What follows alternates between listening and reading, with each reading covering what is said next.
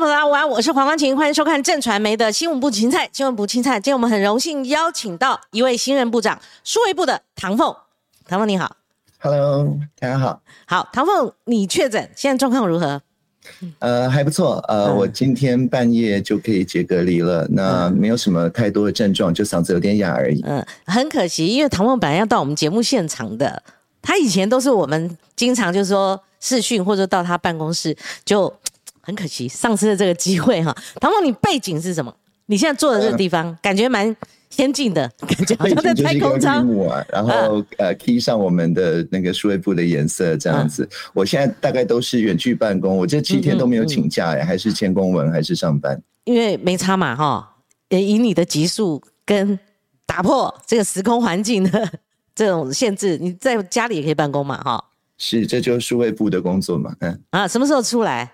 呃，就刚刚讲了，呃，我们现在是九月八号星期四嘛，所以是今天的半夜呃零点一过就可以出来了。好的，好，唐凤，你知道啊，数位部还没有成立的时候，大家就是很多揣测了哈。可是当数位部一挂牌的时候，哇，那个排山倒海就很多疑问哈。那我今天很简单哦，既然别人都这么质疑了，这么多疑问，那我干脆就照本宣科，把这个问题。丢给你哈，那我们一个个来，当然要给您相当的时间跟空间，说明为什么要成立数位部，唐凤。呃，我想我们在之前看到，不管经济部、交通部、国发会、NCC、治安处，呃，都有呃各种数位相关的业务嘛。对。那这个直接造成的结果，就是要推动一些新兴的数位政策的时候，嗯，不管是非同步卫星啊、五 G 专网啊等等，它的协调成本非常高，常常需要两三个政委，再加上两三个部长加在一起啊才能够做。那但是呃，我想不管是蔡总统在竞选连任时候提出来的政证件，他在二零二零年就职演说的时候提到说，哎，要一个数位专责部会来降低这个协调成本。那当时他的竞选对手，也就是前行政院长张善政，在参选副总统的时候，也提出过要有这样子的专门的数位转型的院级的这样委员会。嗯，所以其实我想这个想法就是要降低协调成本，然后让大家反应的速度变快。我觉得这个是大家的共同主张了。好，唐梦，你当。提到这个张善政，因为大家也不会员，他现在参选桃园市市长。那您是不是意有所指，说你当初也是这样建议的，那就没有这个资格来批评？是否有这个意味？应该是说，呃，你如果回去看，就是数位部三读通过呃组织法之前，嗯，其实不管是民众党党团也好，或者是国民党的很多委员也好等等，在野的这些党团也都提出说，不但要成立数位部，而且他们那个约聘人员的趴数啊，比我们现在实际的还要多，就大家都加码了，真的。所以他们那时候是多少？你回去看的话，可以说是。共同证件，他们当时的版本，在野党的版本是说，呃，我们不管编制员额多少，约聘就可以聘到百分之五十。所以，我们如果有呃九百个编制员额，那就可以四百五十个约聘。那后来我们真的通过的版本不是这样，是数位部只能有一百个约聘，然后两个署就是自然署、产业署各有一百个，加起来三百个。不管我们编制员额多少，所以我们编的已经比在野党这个加码稍微保守一点。所以只能用一百个，这等到顶啊！我有看。看那个相关细节啦，哈，那包括预算，号称两百一十七亿，可是前瞻预算占了一百多亿，但事实上你们编制下只有五十几亿，对不对？好，预算是不是？呃，可是加总起来就给人家感觉，为什么要花到两百多亿？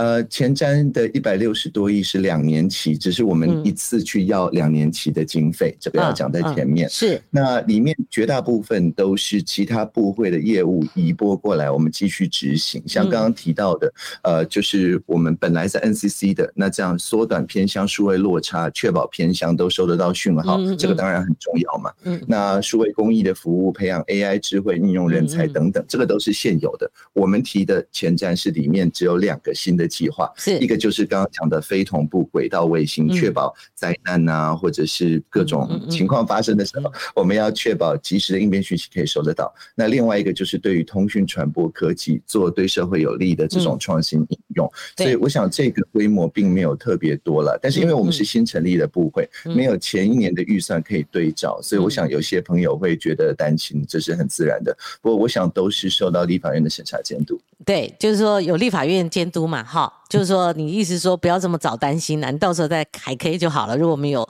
滥用的话，哈，那这个预算其实其实我今天打散了啦，哈。不过我们讲到哪就呃，唐凤帮我们回答到哪哈，就说有一说，就说那前瞻预算都有一百六十几亿，分两年期，没错哈。那你们向下只需要五十七亿，他们会觉得说，那就是前瞻。基础建设预算编的太腐烂了，用不完，所以就干脆丢到这个唐凤的新部会，有有这样吗？不过，我想重点是要确保它在执行的时候有综合的效果。啊。也就是说，像刚刚那个非同步卫星，嗯，它的重点不是只是本来 NCC 那边确保这个卫星，呃，它能够接收到讯号，它接收站能够普呃普遍的设置，嗯也还包含就是本来在国发会的业务，就是政府的最基础的数位服务，在应变或者灾难的时候要能够递送。哎，这个本来在国发会，它的资安要没有问题，哎，这个本来在资安处，那以及。它要能够结合民间的业者，包含自然产业跟通传产业，哎，这个本来在经济部，嗯，所以重点不是说呃这个前瞻预算本身有多少，而是它移过来之后，是它可以有更大的综合效果。嗯，就是说。符合你们未来要发展的部分啊，哈，那而不是钱砸钱呐，哈，不是这样哈。那唐总，你刚刚讲到这个前朝哈，就是国民党时代，那张志正他做过正副院长嘛，哈，尤其他做过科技部长，就国华会转型之后，那虽然国华会后来又转回去了，哈，国科国国科会国科会国科会了哈。那但是呢，以他们当时的计划，跟你现在除了员额之外，哇，那个超过一半的话，那真的很惊人了哈。那还有其他有什么同跟不同的？是，呃，我想相同的就是像刚刚讲到的，要禁用一些业界的这些人才，那这个是相同的。那我觉得我们现在更着重于我们叫做全民数位韧性，也就是说，经过疫情的这两年，还有最近一些地缘政治的一些情况，我们现在更加注重说，呃，那。就是大家要守望相助嘛。现在我们面临的是一个混合战啊、讯息战啊等等的这种攻势，所以呃，我们在应变的这个回应上面、韧性上面，这个是我们特别琢磨比较深的了。嗯嗯。那呃，这个也就是很多人会说，哎，那你自然署啊约聘过来啊，呃，难道就是任何业界的人都可以一下看到我们全国的自然相关的呃系统吗？等等。那这边也跟大家讲说，我们也为此特别设置了呃，包含背景查核啊。这样子的流程，嗯，所以不管是治安署的约聘，或者我们年底会设置国家自通安全研究院、治安院，那治安院呃进来的人员也都是要接受这样子的背景查核，所以我想就是在人员的这个把关上面，我们会特别看重，因为有很多是这种攻防的工作。对，唐总，你既然提到这个，因为有很多人关心你的业务范围，甚至有台大的助理教授，他还有他们周边的人，他们很早就跟我念，就说：“哎呀，唐总什么时候来啊？”哈，他们甚至想要。进场就是说，是不是可以对话？我说不行，那我哪哪约得到啊？你们不要来搅局。但他们有提一个跟您刚刚相关的，就是说你们会不会要求，不管约聘雇，但正式公务员就算，因为他们经过考试，你们有没有要求约聘雇的？就是说，您说不顾学历嘛，哈，看他们的能力，看他经历，有没有要求一项是治安执照？呃，当然证照是非常重要，这个是在治安署跟治安院去要求的。那另外就是说，他的嗯，我们说他要。Ethical 就是说，他要有这样子的操守，他要保持着行政中立以及他的这个专业性。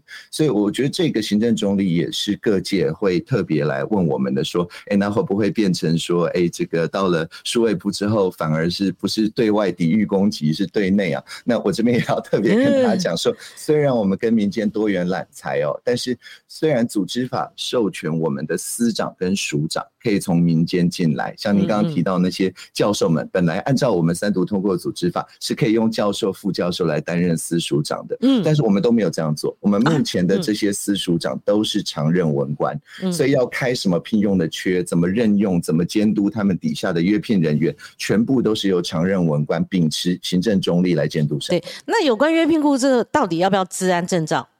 要或不要？我们。我们现在在资安署，它会需要相应的证照。嗯，那如果是在资安院的话，它可以有相应的证照，或它有相关的研究工作，或者相应的经历。嗯嗯，好，唐凤就这个业务的呃区隔来讲的话，哈，哎，这个在在业界很寻常啊，就是说，不管是外包，我昨天也问了我们这旁边办公室的，他就是从那个国航部六年的这个资安相关的这个业务。这边来转到民间，我就问他说：“为什么什么官网外包啊，或者说什么约聘雇，他的意思说，他觉得在他们业界是很寻常的，而且分门别类有不同的业务，譬如说你到富邦啊，或者说你到哪个机构，这边可能都不一样。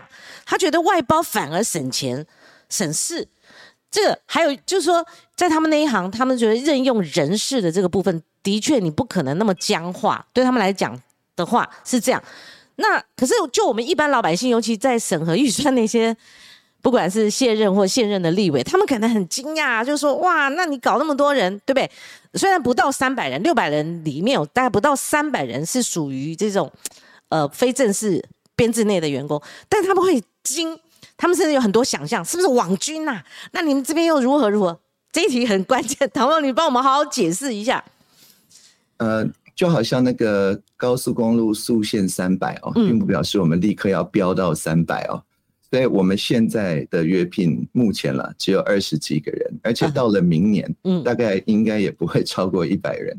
所以呃，大家不用觉得说好像我们可以用到三百人，瞬间就用到三百人，这第一个是。那第二个，我刚刚讲到的事务官占八成以上，而且司署长都是事务官，所以我们本来就是继续维持住这个行政中立的重点，我们绝对不会说好像呃，因为约聘人员进来，然后我们就丧失掉行政中立，不会这样子。这第二个，那第三个是说呃。像刚刚您提到的，不管我们的奖助啊、补助啊、工程采购啊、劳务采购啊，本来就是要达到我们的政策目的，所以去运用的一些做法嘛。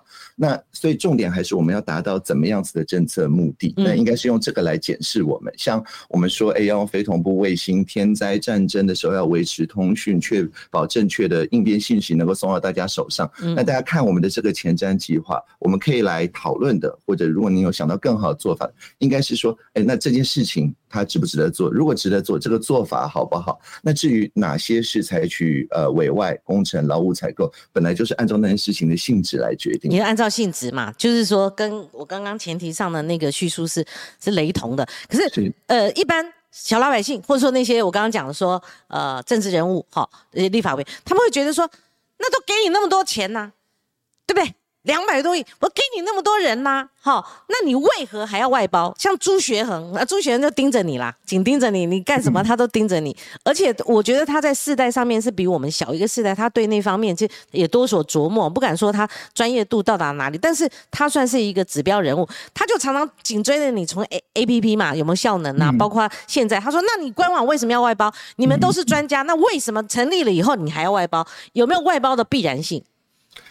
呃，这里也很感谢，就是呃，包含就是您刚刚提到的这个总统文化奖得主朱学恒，呃，对我们的关心了。是是。呃，我我觉得我们当然呃，所谓的外包，刚刚讲到的就是包含劳务采购等等。嗯，我们有一个目的，就是去确保说民间我们的资讯服务产业能够理解我们想要做的我们的理念，嗯，然后他们能够把这个做成解决方案。让不管是其他政府机关还是民间想要用的朋友，哎，也可以来用这样子新的架构、新的概念。嗯，我举例，嗯，好比像说您提到我们的官网，嗯啊，或者是最近大家可能看到我们的行动自然凭证签合的公文系统。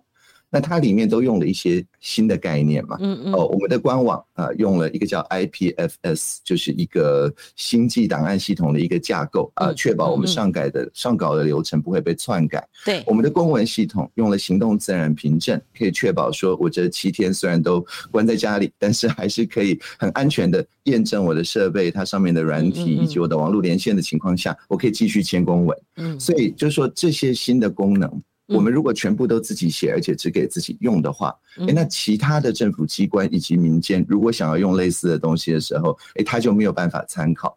但是正是因为我们去跟蛮大的一些资讯服务业者，包含像瑞阳科技啊等等一起开发，所以这样子协作开发完之后，哎，他们这套解决方案，不管地方政府或者其他人也想要用行动自然凭证的话，哎，那那他也就可以直接去使用嘛。所以我们是尝试试用。调整跟厂商一起学习这样子的角度，那等到我们测试完没有问题，它合规也没有问题的时候，本来就是借着这些民间业者，它扩散到其他的机关跟其他的呃事业里面。好，他们如果说你们自己的人每一项都要做，能够负担吗？譬如说这一项，您刚刚举例一项，对不对？人家既既有的继承的，你这样是比较呃方便，而且可以扩大效用效用嘛，哈啊！但是如果你们自己做，就以这一项来讲，你们有能力，或者说你们有这个人力可以做吗？时间、空间？应该是说，如果我们的资讯处的人，甚至包含我自己，你问说，呃，我们有没有这样子的技术能力，对，去自己开发公文系统，那应该是有的，嗯。那但是，当我就像我刚刚讲，我们如果选择这样做的话，嗯，因为我们虽然可以开发，但是我们不可能帮其他机关维运，我们不是其他机关的厂商啊，嗯，所以我们不可能去帮全国的所有的机关或者是民间的想要用这套系统的朋友，未来继续维运这一套系统，这是不实际的。我们并不是大家的厂商嘛，是是是，所以我们的选择才是说去跟呃上市的大型的这些厂商来合作，我们把怎么做。告诉他们，他们来帮我们做到之后，哎，他们接下来就可以去服务其他的机关。了解，由他们来维运，哈，他们他们来负责。那类似的举这个项目就很清楚，有没有第二项？我们再了解一下，为什么一定要这样做？是，嗯，像我刚刚提到的，我们的官网也是一样，嗯，就是说，呃，我们是跟易联店合作做了我们部。的这个官网，嗯，那这个官网运用新的架构，它可以在前端呃比较不怕这种流量的这个攻击嘛，嗯，那它的后端上稿的过程比较难以篡改嘛，那这个是我们设计出来的，嗯，但是实做的时候是由一点点来实做，那这样有什么好处呢？哎，就是好比像说像我们的两个署啊，也就是资安署啊跟产业署，在以前那他们可能会找不同的厂商，呃，再开不同的标案，哎，再去做自己的官网嘛，但是因为我们这个架构，哎，它是。是公开的，它是可以重复利用的，是一个共同元件，所以我们的自然署跟产业署，哎，他们就自己。就可以去用我们跟一联店做好的这个架构，结果呢，他们自己的这个官网呢，哎，现在就直接用同样的架构就上网了。嗯，那我们未来如果其他的机关也好，民间的朋友也好，其实现在网络上面已经有一些如何像数位发展部一样架 IPFS 网站这种教学开始出现了，所以它就是培力呃等于全民呐，只要愿意开始考虑这样子新的架构的朋友，哎，这个知识就很容易扩散。那同样的，如果我们几个人关起门来写，然后也不让别别人知道也只给自己用的话，那同样的这个知识就无法扩散。嗯嗯，好，唐凤这样子哈，那就是说你讲的清清楚，以后可能你们也要到立法院接受检验呐。我这个是因为一联那个我有看到报纸三家嘛，他们是公开招标，正式公开招标，那以后可以公检视。那这样就回归到就是外包是这个很清楚。那你们的业务设定目标是什么？你业务向下，你唐凤我上阵，我马上要拿出。绩效对不对？我展现我们这数位部很不一样。那你目标设定是什么？是呃，刚才讲了嘛，我们整合了资讯、自然、电信、传播、网络呃这五个领域。对，那具体要做的就是。推动国家的数位转型，来建立全民的数位韧性。所谓韧性，就是我们每次碰到不管是治安上面的混合战、讯息战上面的攻击，或者是天灾，或者是疫情或等等，我们不是只是我们的服务要呃很快恢复到同样的情况，对，我们还要吸取每一次的教训，然后呢重建。我们的服务到呃以后更好用，更不会受到这些嗯天灾或者不是天灾影响的程度，所以大家立刻就看到，好比像说我签的第一份公文，啊，他讲的就是我们在这些公共场域，像台铁。如果是很多人可以看到或听到有传播能力的这些设备，嗯嗯，那我们就要比照呃办公用的设备那样子纳入我们对于危害国家资通安全产品是不可以使用的这个清单嘛？嗯，那这个产品就包含软体啊、硬体啊、服务啊等等。那这个我们现在是公开讨论三十天。那如果大家没有提出呃就是太多呃不妥的意见的话，那没有什么重大的。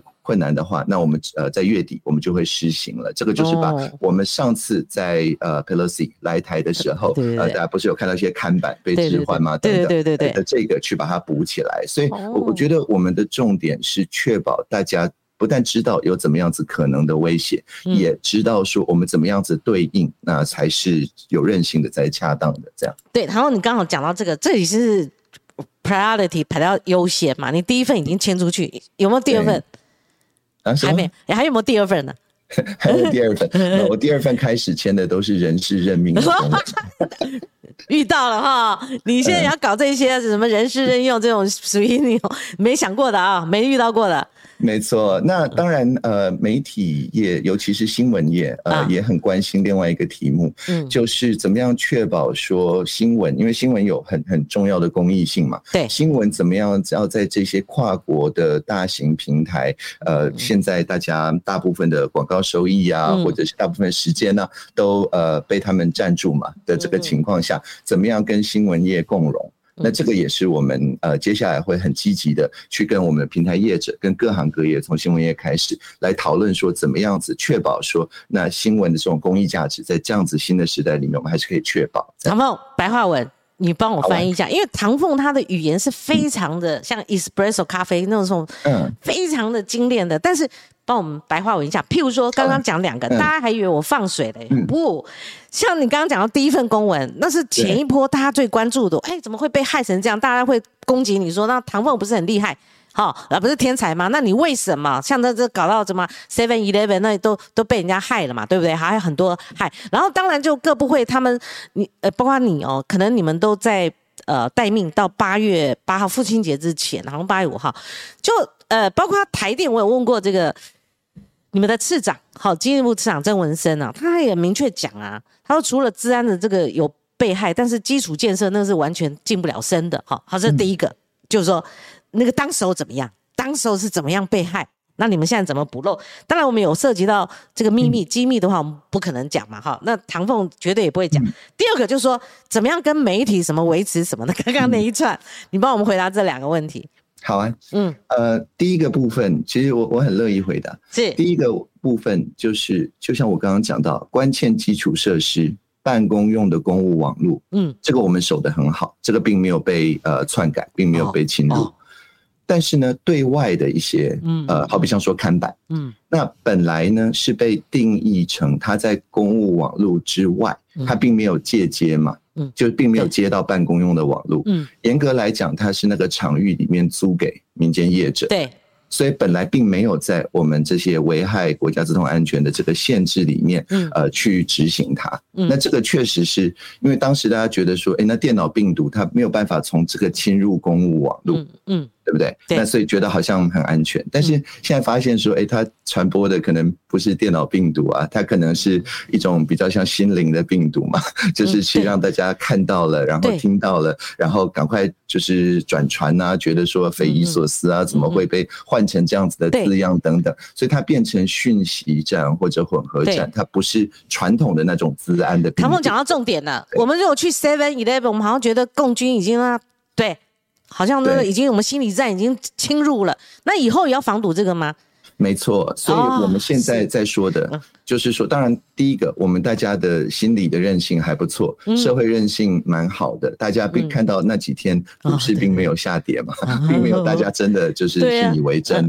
但是这个也提醒我们说，嗯，呃，像这样子讯息站有传播力的看板啊，或者是呃什么，嗯，像火灾的那种这个系统，它可能会有警报的声音啊等等。那如果真的被侵入了，然后突然之间呃发了什么火灾警报，确实它有可能造成社会的混乱。嗯。所以，我们现在正在预告到月底的这个新的呃危害国家自通安全的限制，就是要把这些公共场域里面的这一些设备严纳管。所以，这个是等于上次这个攻击之后，我们学到，哎，这部分也是对方可能会呃就是下手的地方。那我们要怎么样子去应对？清楚，签公文的意思是由你们做吗？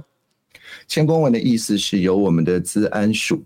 来建立这样子的一种呃限制，嗯，那这样子的限制，我们会先在公务机关里面，透过像刚刚讲场地租赁的合约，或者是它的使用规范等等来确保。那在民间的部分，像您刚刚提到的便利商店，经济部有定一个指引，那这个指引也是扣合着我们这样子一个规范来做的。好，那媒体这一块呢，我唐总我就乱问呐，这个什么数位中介法，你赞成吗？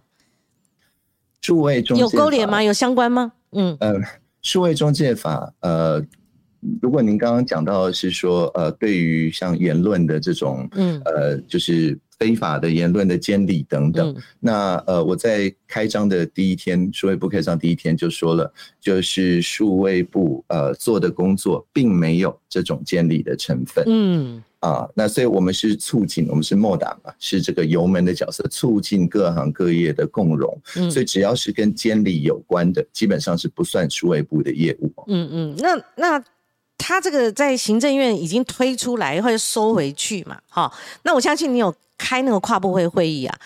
那说实在，我们民间就要在政府机关就有个代理人，就你唐凤了，对不对？如果坐在那个会议当中，看到人家推出。这样的一个数位中介法，你有你要表态吗？或者你有表态吗？或者你自己根本的想法是，以免你下次坐到会议上，他要推出来的时候，唐凤可以发表意见，因为你是网络世界的，对不对？的的，大家可能呃认为是政府的代代言人呐，所以你对这个是不是可以多答一讲？然后顺便再答一下你刚刚所谓的跟媒体什么平台什么媒合啊，什么干嘛？那个是什么东西？嗯，你先回答这个数位中介哈，因为我这个在我们很介意耶，你知道吗？我就很直接讲了，对，就是呃，他是在 NCC 对外意见征询的期间，那这个对外意见征询的意思就是说，他 NCC 本身嗯。还没有形成一个明确的意思，他送到院里来请院协调，还没有，还没有，还在 NCC 自己对民间征询的阶段，是，那这个阶段呃。最近你也看到新闻了，就 NCC 收到了民间很多的呃想法嘛，那他们已经整理这些想法，呃，等于归零思考，回到他们的工作小组，重新来想，呃，有民间的这些想法，那他们要提出怎么样子的回应比较好等等。所以您刚刚说，哎，他送到行政院，在院会上面讨论，还没没有这个阶段哦，并没有到。所以唐梦，唐梦，你呃真正的呃核心价值，你会反对这样的一个？我我猜测你会反对。我觉得，呃，我自己在面对这些跨境的大型的平台的时候，嗯，呃，最重要的价值就是确保说我们觉得合理的，我们在现实社会中觉得合理的，嗯，那在大型的这些平台上面，那他们应该是按照我们社会觉得怎么样合理。我举例，好比像说，像呃，我们的监察院。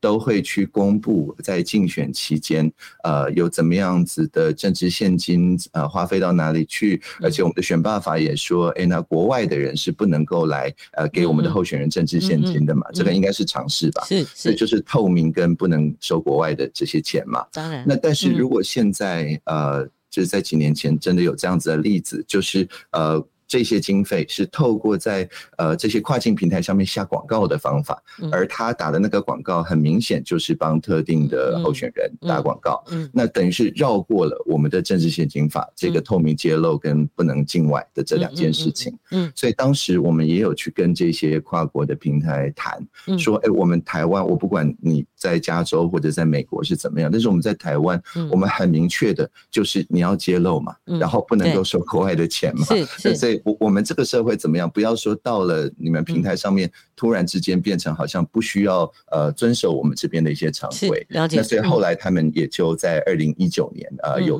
有做修正嘛。所以我举这个例子是说，他还是要从社会觉得怎么样子是合适的来出发，然后这些跨境平台这些科技来配合社会的价值，而不是说呃来扰乱社会，要社会配合他们的价值。对。就是说，不是大家反正啊不得了啦！你们这个违背了这个正南荣自呃正南荣价值啊，核心价值啊，他是言论自由啊，受到侵犯，不是贼，还没有到这个范围啦。哈。那否则的话，社会舆论哇，那他先天的了哈，那不不可能嘛哈。那唐问你第二份公文呢？我我们不要留个尾巴哈。好。呃，没有，我我说第二份公文都是跟媒体相关的公公文了。那跟媒 体，但是我我后面就是呃，在处理的事情，像刚刚提到的，就是这些平台之间要怎么样子能够互通，然后跟一些比较小的业者，包含新闻业者一些新的创新能够共融。那这个我我承认，就是在当时我们讲的多个。呃，元宇宙多个共通的元宇宙等等，呃，可能没有举这个跟生活比较相关的例子了，所以可能有一点呃，还需要解释。那那我我现在我现在举一个例子看看，然后您您帮我听一下啊。是，好，就是举例来说，像呃，您有手机门号嘛？对。那现在如果你搬到一个呃，收讯可能比较不好的地方，你想要换一家电信公司，嗯，那你可以。吸码，就是可吸号码。它是一种互通的方式，嗯，你保留本来的门号，但是你跟新的电信业者签约，这个没有问题吗？有过经验，没问题。对，好，那所以呢，就是我们在这里面的互通，就是两个，一个是说，你不管电信业者是哪一家，你都可以跨网互相拨电话。那第二个是说，如果你觉得你想要换一家服务商，你不用改变你的门号，你就可以换到新的服务商嘛。嗯。那现在，呃，我们用 Facebook 账号，嗯，是不能去登录 Google 的，嗯，用 Google 账号好像也不能够登录苹果的服务等等，嗯，所以就说这些所谓的呃元宇宙的这些平台，嗯，它其实是有点好像绑定，就它只能够在网内互相联络。但是它跨平台的这个互通性，目前是比较缺乏的，所以等于每个人都必须要呃，好像办三个门号的感觉，就是有不同的账号，你要记不同的密码，然后呃有新兴的创新。如果这三家都不愿意支持你的话，那你很难接触到新的受众等等。这个应该没有问题吧？嗯，没问题。对，所以我们现在提出来的所谓的多个共同的元宇宙，呃，互通的元宇宙、多元宇宙，它其实就是希望像欧盟，他们已经通过。了法律，从明年开始，呃，这些大的平台中间的即时讯息，那在之后，呃，甚至包含语音或者是视讯，慢慢的都要能够互通，嗯，都要能够变成你可以跨网这样子来互通，嗯，那所以我们也注意到说，像台北市政府最近提出所谓元宇宙愿景白皮书嘛，那其中有一项愿景就也就是叫多元宇宙。共塑架构就是共同来塑造这个共同的架构，对，所以我觉得我我试着这样解释了，不晓得这样子清不清楚？因为诶，其实唐凤你的领域，就对于大多数来讲都听来不是你不清楚，是我们听了不。不清楚哈，那没关系，因为我发现这个您刚主动解释多元宇宙科，您下面有个多元宇宙科啦，很受瞩目。其实你别说我们听不懂啊，我们听不清楚，连高红安呐都认为说他是来自民间的治安专家，他有他都说他听不懂，所以需要解释的部分很多。我们姑且就从账面上来看嘛，什么叫多元宇宙科？那这个发想是你发想的吗？呃，那个我这边也帮那个呃洪安委员讲一下，就是我有看他的呃记者会，他是说他有有听懂，有看，他有听懂啊啊，那标题就说他希望我用更浅显的语言来说明，对。啊，但是他并不是说他看不懂，是是是，讲在前面，是。呃好，那互通性，我我刚刚讲了，就好像电信可以吸嘛。或者是说，你可以跨行转账，现在甚至跨行转账可以直接转到对方的手机号码，也就是对方如果换了银行账号，反正你认认准他的手机号码就可以转账。嗯，这些都是我们平常生活上面就已经在用的这些多元的互通性的这些标准。嗯嗯，所以这些让呃使用者，也就是消费者的选择变得很多。嗯，而且也让新的创新比较容易发生嘛。嗯，那。但是现在在跨境的这些大型平台，所谓元宇宙的这些平台里面，就像刚刚讲到的账号也是没有办法互通的，也是没有办法跨网互打的，也是如果他把你停权了，那你所有资料都不见了嘛。所以就是说，他的他对你的这个呃权利是远高过我们有跨网、有西马、有互通性的情况下的这个权利嘛。嗯嗯，所以。呃，我们在国际上面，像 W 三 C 这个是呃我们全球资讯网像浏览器的标准的这个组织，嗯，那都很注意这样子的情况，所以最近都在制定新的规范，这些规范就是让。我们的这些使用账号在这些大的平台，你就不需要再呃记三四个不同的密码，开好多个不同的账号。嗯，它可以呃可惜的就是在这些不同平台中间很自由的互通，所以是多个互通的。元宇宙，那我们多元宇宙科就是要研究这样子的标准，而且也确保大家知道有这样子一回事，这样我们才能够跟这些跨境的平台呃坐下来，然后说，哎，那你在欧盟在其他地方都有这样的服务了，那在台湾应该也要有这样。好，其实有很多事情，尤其是唐凤他这个部门哦，一定是要。慢慢的，慢慢的，哈，就看到实体了。那一般人可能也多所了解，这可能是成立这个部会对我们老百姓加会的比较多的部分，因为没看过有这个专门部会，然后呢，可能未来会丢出这个、那个、那个、这个，我们就看吧，哈。因为透过可能立法委员的检视啊，好监督，他们可能会骂，会会会干嘛的，然后我们就啪就从新闻事件就多一点了解。那他们问你几个比较硬体、比较简单的哈，就说租金。你看我很多报纸嘛，好，大家为什么要在这个最繁华的呃中心点，什么星光大楼上面，那租金会高达这个七千万，好，七千万，这是呃一年的，好，一年的一年半，这个半很重要，一年半哈，租金要 七千多万，看起来蛮吓人的，可是为什么要在那个点一千，呃，在七千多万，然后一年半，是以后还有其他的迁移的想法吗？唐梦是。呃，我们这一年半，呃的中继办公室，主要是为了我们的数位产业署。我们数位产业署的人数是呃增加比较快的。其实就今天我们本来的延平南路的办公大楼，嗯，其实数位产业署就已经放不下了，所以我们不得不去找新的办公室。那那个时候确实也有朋友提出说。因为产业署它是要帮助全台湾的各行各业做数位转型，嗯它有很多需要面对面联络的这些地方，因为它还没数位转型嘛，你要帮他，你可能还是得到他那边去，或他要到你这边来嘛。那所以这个实体办公室是不可或缺，所以我们当时就在想说，呃，在台北有哪个地方，它交通上是离全台湾都。呃，比较方便、比较近的，尤其离南部比较近的。因为如果交通不方便的话，就会变成只有北部到得了产业署的人才比较容易来谈数位转型的事情。所以后来我们就想到说，哎，在星光大楼，也就是台北车站，那应该是离就是中南部。全台北最近的交通上的一个地方，那这是呃我们的考量了。嗯，那至于之后呃会不会就是我们国产署让我们有更呃稳定的不需要再租的可以呃持续下去使用的场地，那这个我们就还在谈。那谈到某个程度，我们呃比较明朗的时候，再跟社会各界说明。好，这个谈论我们的网络上已经有非常多的留言呐，好，嗯，还有抖内。但是我觉得他们不用急，因为免以免打断我们这个采访的完整性。而且无言说光晴姐主持这一集辛苦了，对啊，我这个这个没关系，我有准备，你看看我有准备了。我觉得唐凤是容易的，我是困难的啊。但唐凤我几次专访经验，我相信他非常 nice 的哈。那唐凤我就继续问啦哈，最大的疑虑，政治类的，他认为你一定会搞网军，那您您先帮我们前情提要，就你的了解。到底有没有民进党有没有搞网军在政府的时候已经说了，对，资通电军就是因应境外的混合战，它是真的一种军种。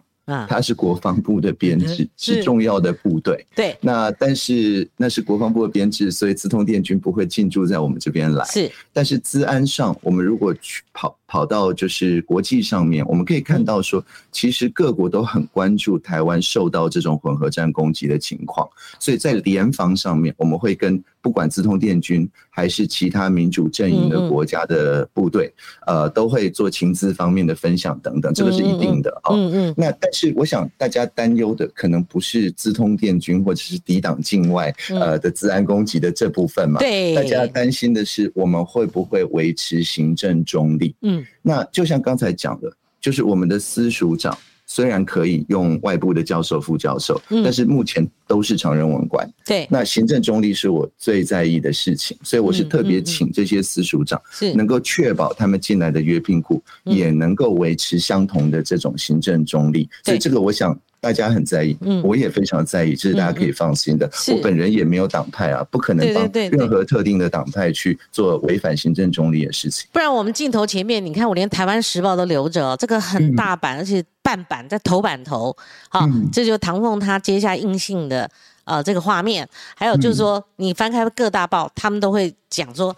网军，网军，网军。那酒的这个既定印象说啊，社会部那么多人里面藏网军，但是今天唐凤跟我们做保证哈，维持行政中立是他非常在意的哈。那唐凤，那以前或者说现在政府机构，就你了解有没有网军？我觉得。刚讲了，资通电军是国防部的正规编制，我们本来就需要保护我们的关键基础设施。嗯，好啊，那这个包含治安上面的联防，这个都是在国军里面真正意义上的部队。所以你如果问我的话，以我所知，真正有军种的，那就是资通电军。是是，呃，其他领域是不知道，还是说呃敏感，不是你的业务范围，所以不不涉及这种。比较政治敏感性的题目，应该这样讲，嘿，就是说，以我所知，的自通电军的编制，嗯，它是重要的部队。我们的治安署主要关键基础设施跟我们公安部门的这些防护，对，你说他们有没有攻防的演练？有没有这些巡回的集合？有没有这些我们叫红队蓝队的对抗等等？这些都是有的。是，那这当然是在网际网络上面发生，确实也有红蓝军对抗等等。嗯，但是这些是我们的本来就应该做的资安上面的工作。那这些工作是我所知道的。那如果大家说，哎，那违背行政中立，那那这个是什么意思呢？是说，呃，这个不是治安攻防，还是怎么样吗？就是我没有办法理解啊。其实我很能够理解。我能够理解的，其实就是在行政中立的前提底下，面对境外的这些攻击，跟各国民主国家联防这样子的，不管自通电军还是我们治安署、未来治安院的这些朋友的工作，我很理解，就是说哈。呃，因为你你好像是在太空领域的，好，我好，我们好像是落地，你知道为什么会有这种感觉吗？因为第一个是你的领域，一般人他没有办法懂得或者涉及的；一方面你可能也没有搞政治，我说实在，你那个部门可能跟其他部门会不一样不一样哈。那他们讲的，他们担心的就是说，其实不是针对你有没有搞一个呃网军部门，或者搞这么多人在那边常驻，然后这。搞网军，他们讲的也不是那种治安方面的，好，这个红军蓝军这，他们讲就是说有没有像过去，譬如说我举例，我跟唐凤一样举例，好，像郑宝清，他就冤诉说最近遭到很多攻击，就是有没有外包的哪些公司，他是网络部队，他看到这个郑宝清出来这些背股，就是你背股哦，你背叛，然后就开始就。打打击他有没有政治打击手、键盘手的这种东西？据你了解，你你们这个这个议题我是超出了啦，哈。数位部以后不会，你的意思是这样，不会违反行政中立。我们刚刚一直讲行政中立嘛，对。那行政中立法，呃，其实写写的很清楚，对，就是说任何公务人员，包含我们的约聘人员，不应该不得啦，就是不能够。为了支持或反对特定政党或者政治团体或者候选人，动用行政资源来编印制、散发、张贴文书、图画、其他宣传品或办理相关活动等等，呃，去影响这个选举、罢免或者公民投票嘛？是这个都是这个就是行政中立，就是这个意思。行政中立法就是这样子写的。所以我们刚刚说恪守行政中立，应该意思蛮明白的。好的，好，然后那另外也是一个很很单纯的一个议题。呃，国外旅费破千万，质疑过高吗？高吗？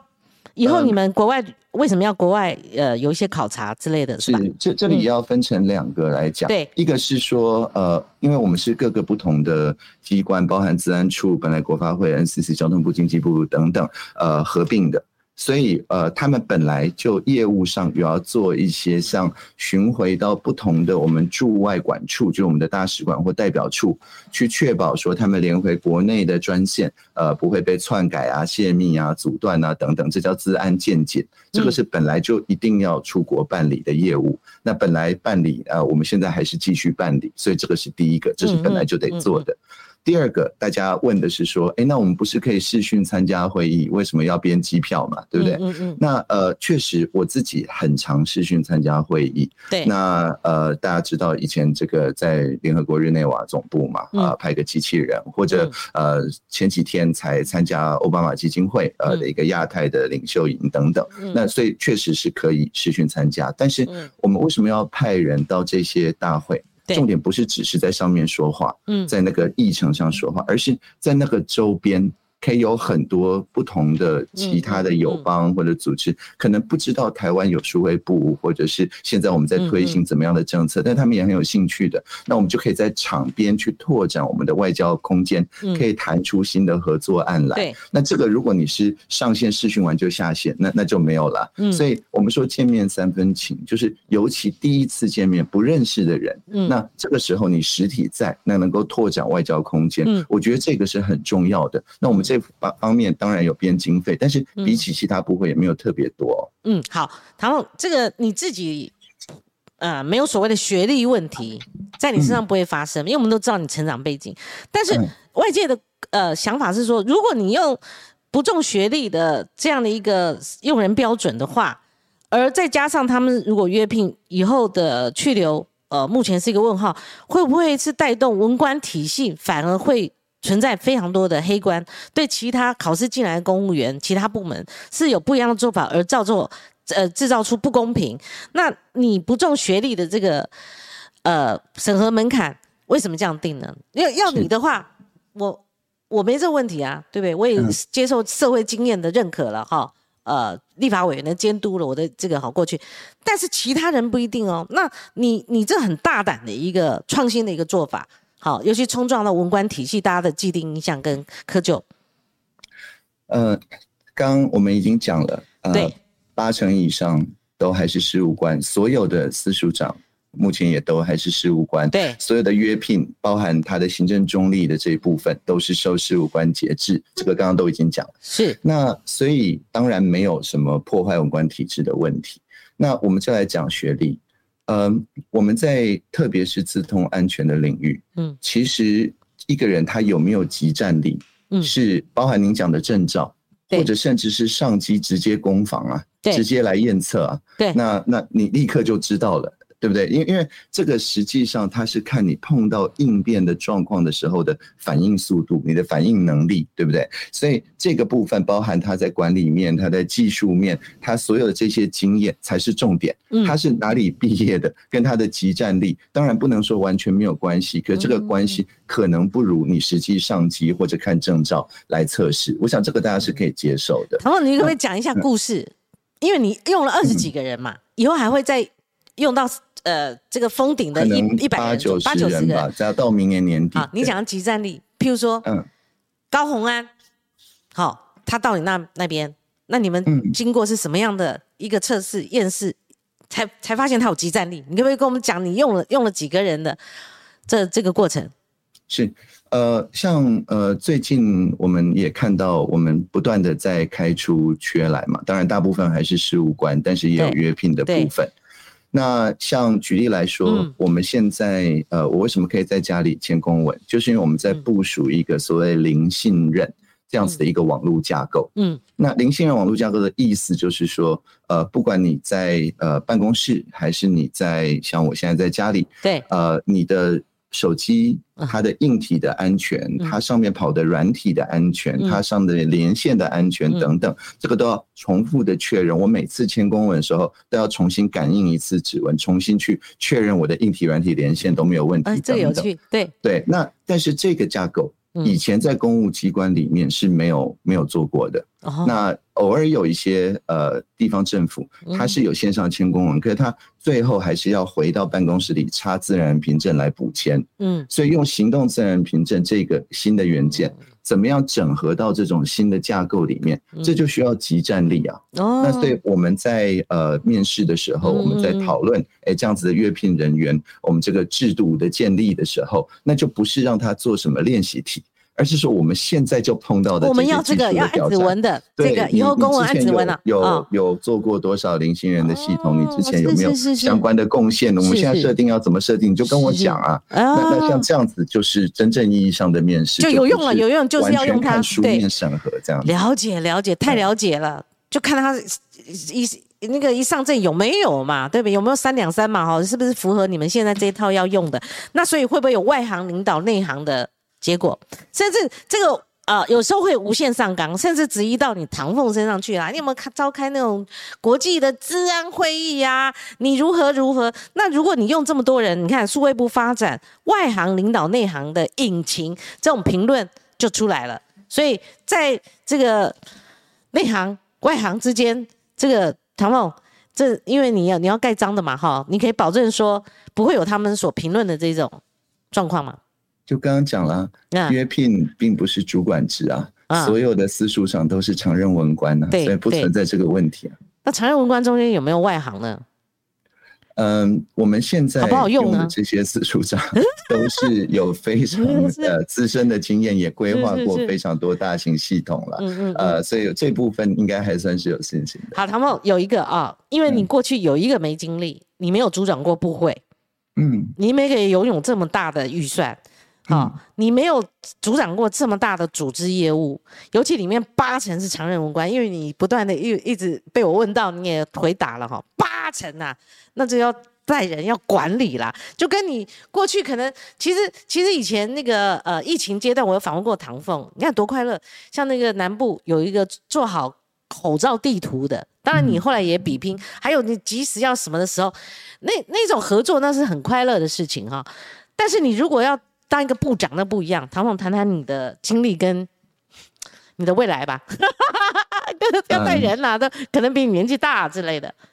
那那那时候口罩大家在排队的时候，嗯，是是感觉是很焦虑了，是很有挑战的。那时候大家还问我说：“我们接健保快一通嘛？”嗯，问我会不会有压力啊？我说应该是机器很有压力哦。嗯，那当然我们现在事后回想，可能觉得呃确实有一些贡献，真的是让大家买到口罩，戴得上口罩。那呃，不过在当时确实是结合了社会各界的力量了，也就是不是只有公务员，民间非常多的朋友，像您刚刚提到吴占伟等等，对，呃，也都在呃。共同的目标里面去创新嘛？嗯嗯。那我我觉得我现在在数位部，我还是秉持着这样子的精神，所以我们才叫做全民的数位韧性。嗯嗯。就是说，我们的社会的韧性是靠大家守望相助。如果看到有什么需要做得更好的地方，像您刚刚提到的，不管口罩地图，或者其实去年的简讯十连制等等，这个是民间发想的嘛？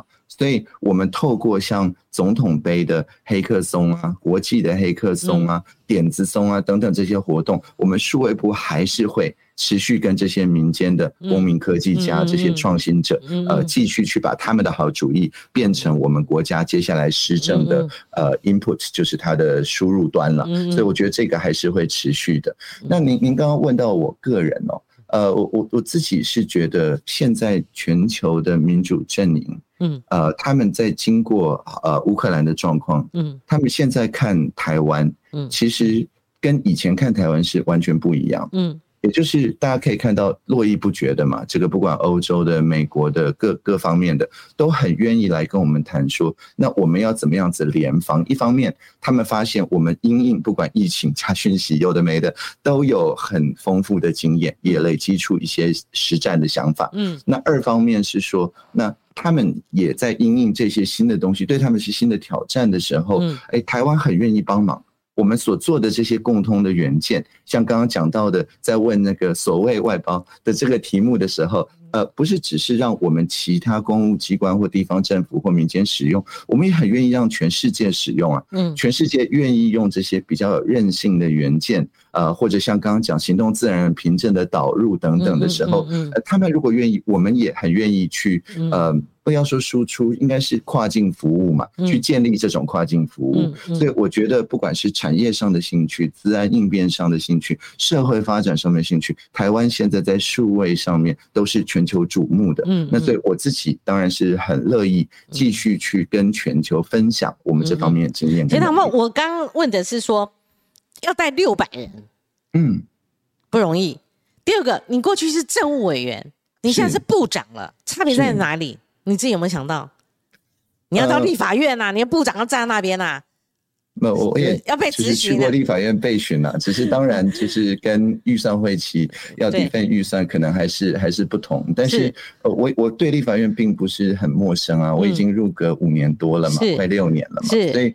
我我是觉得我很感谢，就是各党派的立委，嗯，当时在数位部组织法的时候，其实大家都很同意、很支持这样子的做法。嗯嗯。那接下来我们预算的运用上面，如果大家觉得怎么样运用可以更好，有更好的想法的话，那我我绝对是虚心手脚，很愿意跟大家学习了。是。那回到您的问题的第一个部分，呃。我我觉得以前在政务委员办公室的时候，呃，我们当然也有一些民间的跟事务官呃一起合作，但是这一次最大的差别就是我们第一波征才两百多人，呃，大部分事务官，但有一些约聘，就有超过五千个公务员跟民间人士来投履历，哇！所以所以这个这个有热诚的人才，觉得说。哦，那不是只是政务委员办公室，因为毕竟那个编制比较小嘛，对，而是大家都很愿意投入我们产业署、治安署、我们各个司的这个工作，我我是非常感动。这么多人了，五千多，我也了解到很多业界的人，我看那个履历来，是。他的待遇比起他现在待遇可能是打八折，哦，但是他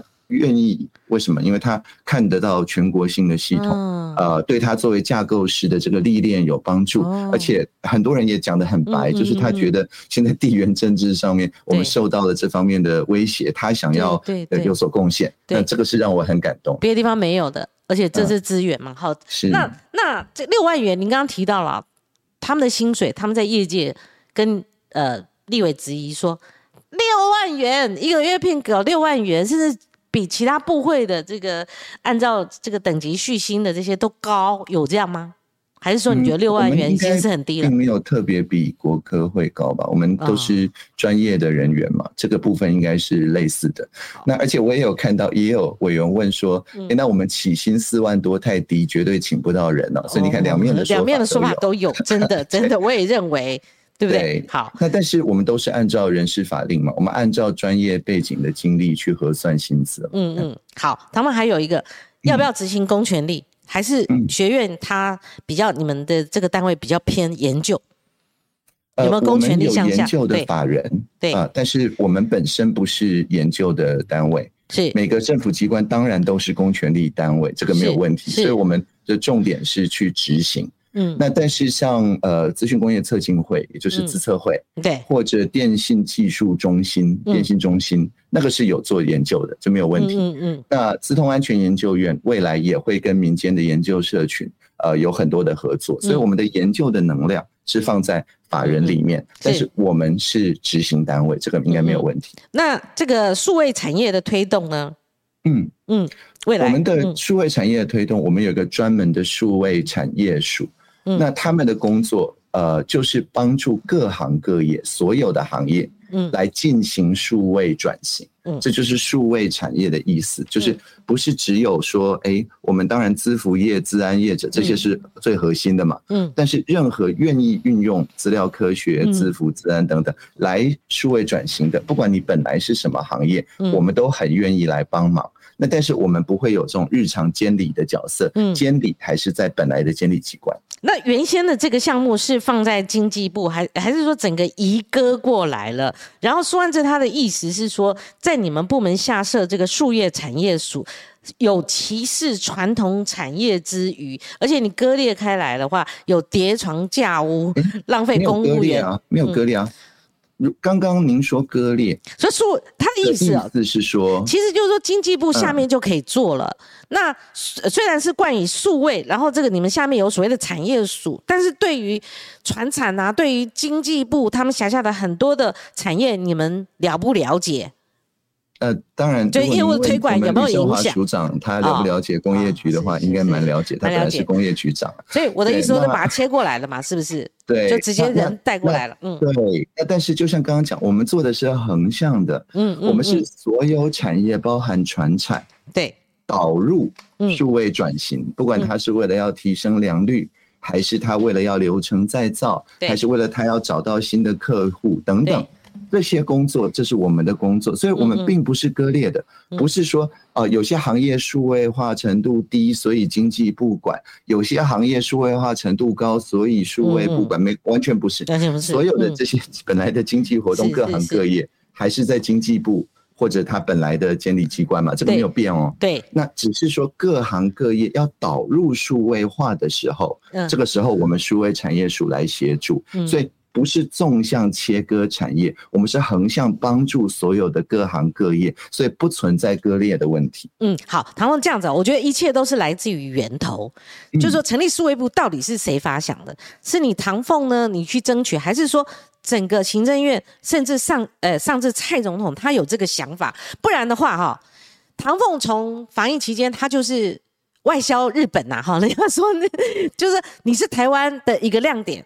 国际的一个，呃，反观我们台湾的，你是一个门面，所以大家就说啊，是不是蔡政府有迷信唐凤、迷信唐凤这块招牌的这样子，所以干脆丢一个部会给他玩，这不是光晴姐说的哈，这是出完字就有这个第三点，所以你觉得呢？这是一个缘由缘起的一个问题。第二个。你跟我们讲讲内幕嘛？那顺便讲一下感受问题。譬如说，嗯，人家都说你是呃呃数位大臣，好，就是日本的那种用语，或者说你是天才之类的，所以你在日本曾经有大篇幅的报道等等，所以跟如今做一个数位部部长，从缘起一直到现在，他到底是什么样的一个过程？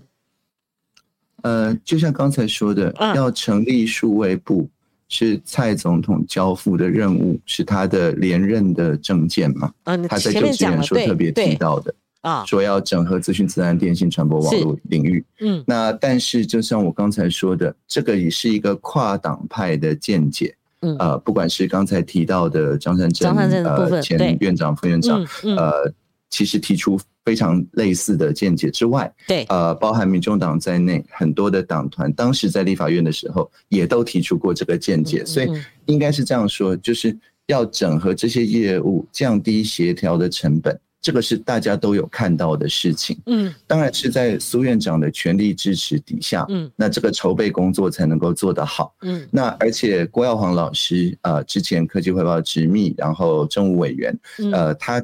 非常全力进行这个筹备工作，可以说是已经把这个地基啊，已经做好了整体规划，跟立法院沟通等等，打好基础，所以绝对不存在说，呃，说是好像是呃我的主意，或者是为了我弄个部会，应该是应该是不存在这样子的情况哦。所以这是第一个问题的回答。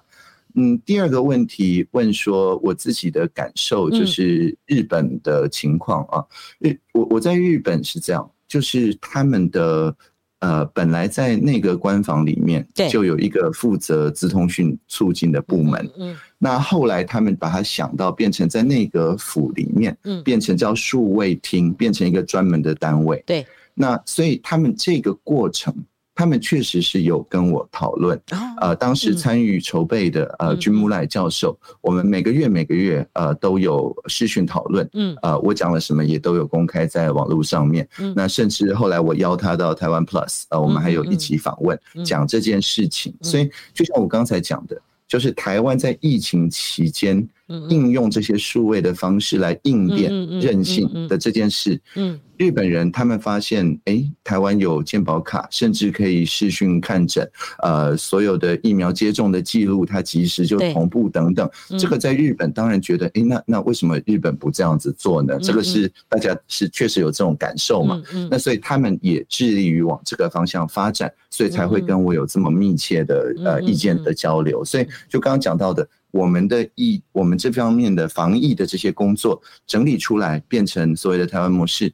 国外的朋友有类似的需求了，那我们就促进交流。这个不只是我在疫情期间的工作，对我即使到了现在，我还是跟各国的这方面数位的领导人不断的在做这方面的交流。是唐问，你刚刚既然提到郭耀煌老师哈，您称为老师，那我看到那个新闻报道，我我一直都留着哈。那好事者就会把他找来说，哎，本来你是部长，你为什么求去哈？按照那个媒体这样报道，所以到底怎么回事？他求去是为了什么原因？跟这个数位部成立有关吗？呃，从我的角度来看，就是当时呃郭耀煌老师呃以及当时施能杰人事长在呃总统院长的呃交付之下，呃来开始筹设数位部的时候，当时我有参与讨论。嗯，那之后包含跟立法院的交涉等等这些，我想八九成都是郭老师的贡献啊。对。那在这里面，我常常打个比方，就是说那个地基啊、钢筋水泥啊，都已经布置的相当好。那从我的角度来看，呃，就是从可能俄乌呃战争发生之后，大家忽然之间对于应变韧性。嗯，呃，像治安，我们以前是防止入侵入侵嘛，这个篡改啊、泄密啊等等，是治安的重点嘛。嗯，但是在俄乌之后，大家突然发现可用性，就是说，呃，那如果你的基地台或海缆怎么样了，你至少讯息要传得出去给国外吧。呃，这个可用性的重点突然变得变得更重要，变得非常重要。嗯，所以，呃，我我觉得可用性跟韧性的重要性超乎以往，跟。本来的这个架构，在这个中间要怎么样子去弥合？去确保说我们本来推动这些包含产业啊，包含一些国家数位转型的架构，一些比较长程的永续的这些思考。跟我们现在就是要应变，就是要短期确保我们碰到什么挑战都要有韧性。这个中间笋头怎么结合？就好像钢筋水泥，呃，我们现在要进入室内装潢的这个阶段。是。那这部分，呃，后来就是在呃总统院长的期许之下，我就越来越多参与这部分的工作。是。所以对我来讲是一个渐进的。不是说好像忽然怎么样，而是说呃，在各种外部的情况之下，我就越来越参与这方面的工作。这样，所以唐凤，你的意思是说，这是你跟郭耀煌老师中间取舍的主要原因吗？应用跟韧性。当然，我我所我所收到的就是呃，在就是俄乌战争之后之后的那呃，就是院长或者总统呃都有特别希望。呃，我开始呃做这方面的工作，就是去确保说，呃，我们碰到就是天灾啊，或者是下一波疫情啊，或之类。因为我之前在疫情期间很多的工作就是这种应变性的工作嘛，嗯，突然间出现一个新的情况，我们需要调整既有的数位系统或发明新的系统来应应这个情况。是，那所以对我来讲，这个算是我比较有经验的。所以后来我的工作。有一一大部分就开始规划这方面的工作了。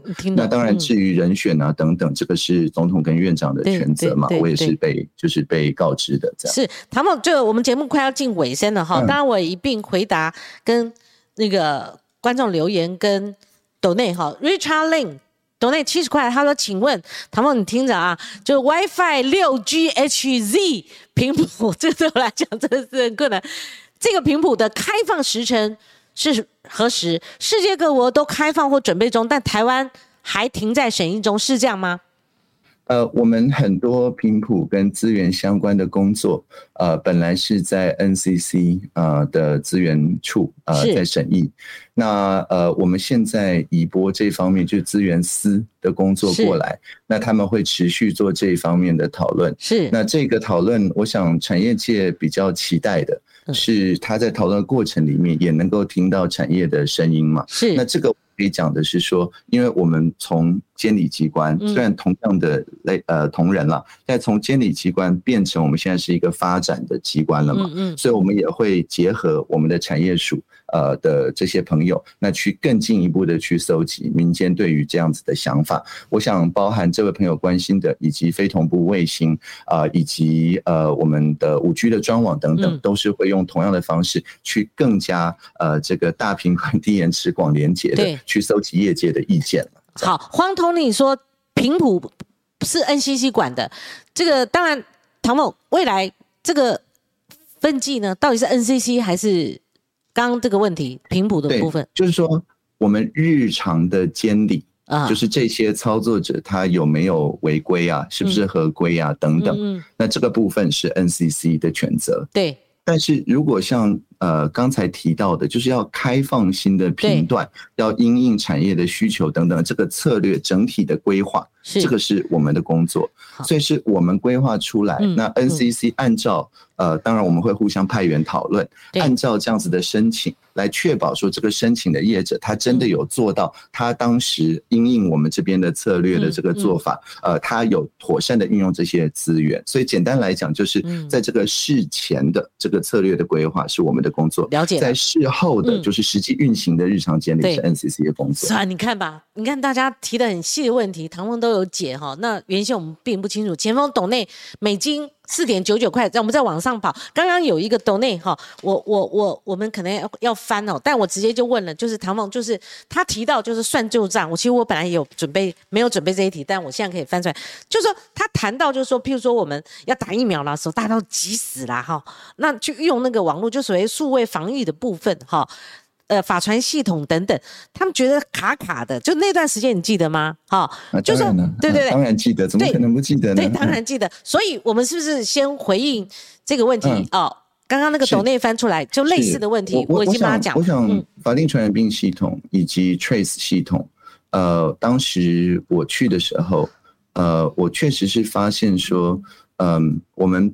就是本来所在的这些系统，每一个单独的运作，他们中间的那个榫头，就是有很多个乙方嘛，有很多不同的承办的厂商。嗯，那我进去的时候，我是签了，我第一天就签了三个 NDA，因为他们没有办法看彼此的那个城市嘛，所以是我自己去看了之后，去开始调那个参数，然后后来跟呃我们呃庞一鸣处长嘛，呃建立新的系统。那但是我们这个时候就发现说，哎。他们平时不是没有做自然集合，平时也不是没有做这种类似像消防检查这样子的工作，但是在当时并没有这样子去确保说，当它的量大到几千倍、几万倍的时候，呃，它的这个可用性还能够保持的这件事情，不在本来巡检的范围里面。嗯，所以呃，我们在数位部，我们的好处是说，我们的治安署。呃，自然院就是本来技服中心，那以及我们的数政司，就是本来的呃国发会资管处，这些本来是在不同的地方也需要协调的这个单位，现在都在数位部底下了。所以，我们接下来会确保说这些很关键的一些设施，包含法传系统，那我们未来在巡检的时候，就不是只是去看说。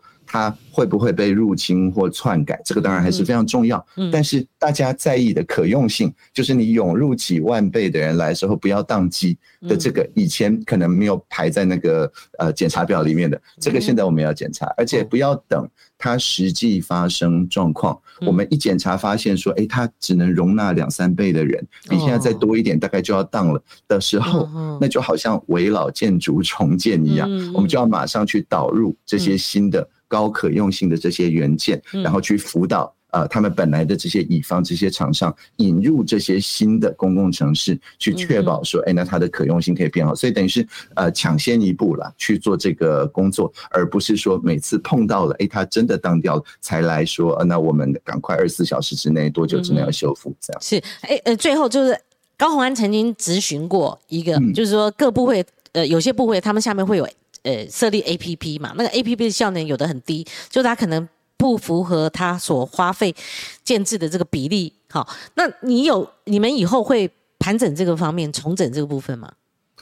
呃，我们呃两支前瞻今天比较多讲的是非同步卫星的防灾应变的那一支，是，但是还有另外一支，就是去确保可以用这些新的通讯传播技术，嗯，来解决社会问题。我举例。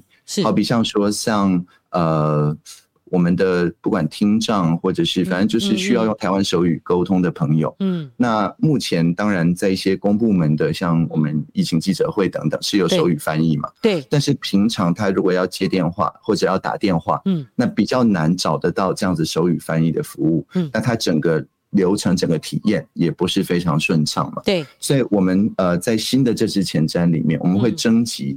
一百个像这样子的想法，嗯，那我们会确保里面十个以上有很高的社会价值，嗯，那这个时候。当然，卫福部很很乐意看到我们做这件事，因为不管是生权法啊，或者是照顾到这些朋友，本来就是卫福部的价值嘛。嗯，但是我们的做法就不会像以前那样子说，哎，那我们就又来开发一个 app，然后在那个 app 的过程里面，大家都可以用，但是呃，前瞻两年过了之后，这个 app 说不定也不太维护了等等。对，就是这个是确实是让以前大家感受不好的情况嘛。对，我们现在的做法是说。